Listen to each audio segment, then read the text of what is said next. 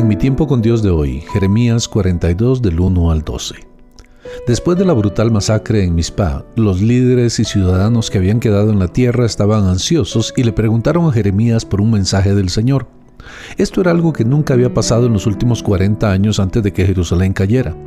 Cuando ellos vinieron al viejo y distinguido profeta, ellos vinieron con amabilidad y respeto. Había un cierto grado de pánico entre los refugiados sobre cuál debía de ser su próximo movimiento. Un oráculo de Jehová calmaría su situación. Por todas las apariencias, esta parecía una petición sabia, humilde y apropiada. En la superficie, esta era una gran oración que hacer, es aún una oración digna de hacer todos los días. Aún así hay un pequeño detalle en la superficie en las palabras tu Dios. Hace una demostración que llegaba más profundamente de lo que pensaban.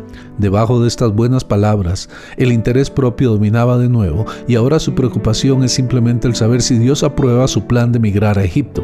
Es inútil el profesar nuestro deseo de conocer la voluntad de Dios cuando en lo secreto de nuestro corazón estamos determinados a seguir un cierto curso, cualquiera que sea. ¿Cuántas veces los creyentes piden en oración que su camino sea hecho claro cuando en realidad ellos ya tomaron una decisión sobre él? Y en secreto esperan poder convencer a Dios de pasarse a su lado.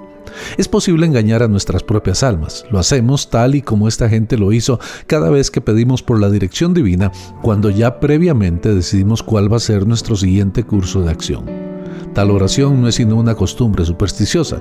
Cuando la oración es concebida como un medio para conseguir que nuestros deseos se cumplan, eso es una superstición. Jeremías estaba feliz de traerles un mensaje de Dios, pero él tenía que buscar a Dios y orar para obtenerlo. Él no estaba dispuesto a hablar hasta que hubiera recibido un mensaje explícito del Señor. Así que prometió que fielmente entregaría cualquier mensaje que Dios le diera para sus líderes y los ciudadanos de aquellos que habían quedado en la tierra después del exilio de Babilonia. Con un juramento solemne y sagrado, ellos prometieron hacer lo que fuera que Dios les dijera que tenían que hacer a través del profeta Jeremías, sea bueno o sea malo. ¿Acaso estos hombres sabían lo que significaba hacer un juramento tan solemne? ¿O eran ellos ateos que prometían un juramento que nunca pensaban cumplir? Ellos propiamente pensaban que Dios estaría con ellos si le obedecían y esperaban las bendiciones que venían para el pueblo obediente a Dios bajo los términos del antiguo pacto. Probablemente ellos eran sinceros, pero estaban absolutamente seguros en sus mentes en lo concerniente a lo que había que hacerse, y no podían imaginarse que la respuesta del profeta tan directamente contradeciría sus propios pensamientos.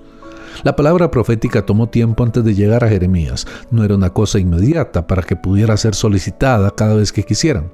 Venía en los tiempos de Dios.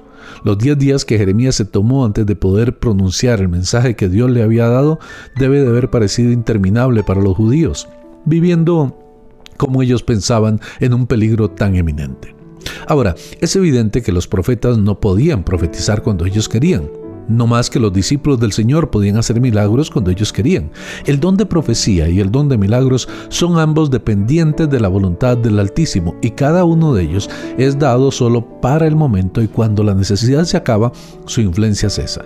Jeremías entregó el mensaje de Dios a los líderes y al pueblo que si ellos se quedaban en la tierra, Dios les protegería y los establecería. Hablando como la voz de Dios, Jeremías les dijo que estaba arrepentido del mal que había traído sobre ellos. Los días de terrible juicio se habían acabado, pues los he castigado solo porque ustedes continuaban siendo rebeldes. Yo detendré este castigo tan pronto como ustedes empiecen a escuchar mi palabra.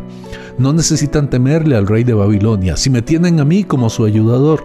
Les mostraré tanta misericordia que él lo verá y dejará de afligirlos cuando vea que estoy de su lado. Dios les pidió a los líderes y al pueblo que confiaran en Él porque la temporada de juicio ahora había sido reemplazada por una temporada de misericordia. Antes de la conquista final de Babilonia, el mensaje era ríndanse al exilio. Ahora en la temporada de misericordia el mensaje era confíen en mí y permanezcan en la tierra. Si lo hacían, Dios los bendeciría con protección y bondad en su propia tierra. No hay ninguna evidencia de que Nabucodonosor vengara el asesinato del gobernador. Él sí se llevó más cautivos en el año 582 a.C., según nos cuenta Jeremías 52:30. Pero si esto fue una represalia, fue una que se tomó mucho tiempo. Nada es más importante que la presencia de Dios. Solo cuando obedecemos a la palabra, incluso en contra de nuestra voluntad y expectativas, recibimos la misericordia de Dios. Espero que este tiempo sea de bendición para tu vida. Soy el pastor Carlos Umaña.